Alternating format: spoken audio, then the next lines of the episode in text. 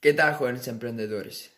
¿Sabes esos días en los que te levantas y estás de mal humor, estás súper negativo, eh, solo te enfocas en las cosas malas que hay en tu vida, en las cosas malas que están pasando en el mundo, eh, en tu entorno y te sientes súper negativo? Bueno, pues lo único que tienes que hacer en esos días es no hacer nada, porque cuando tú no estás con un buen estado de ánimo, lo que vas a hacer es tomar malas decisiones porque tus emociones eh, alteran y afectan a tus acciones. Y si tú estás eh, frustrado, deprimido, eh, negativo, vas a tomar decisiones malas, decisiones incorrectas.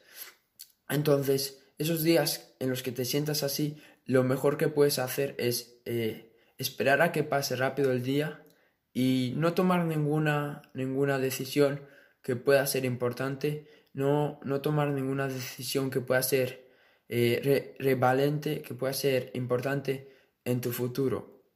Porque seguramente esa decisión vaya a ser la decisión equivocada. Ah, o si no, lo que puedes hacer es intentar cambiar ese estado de ánimo. Intentar eh, sentirte con emociones positivas.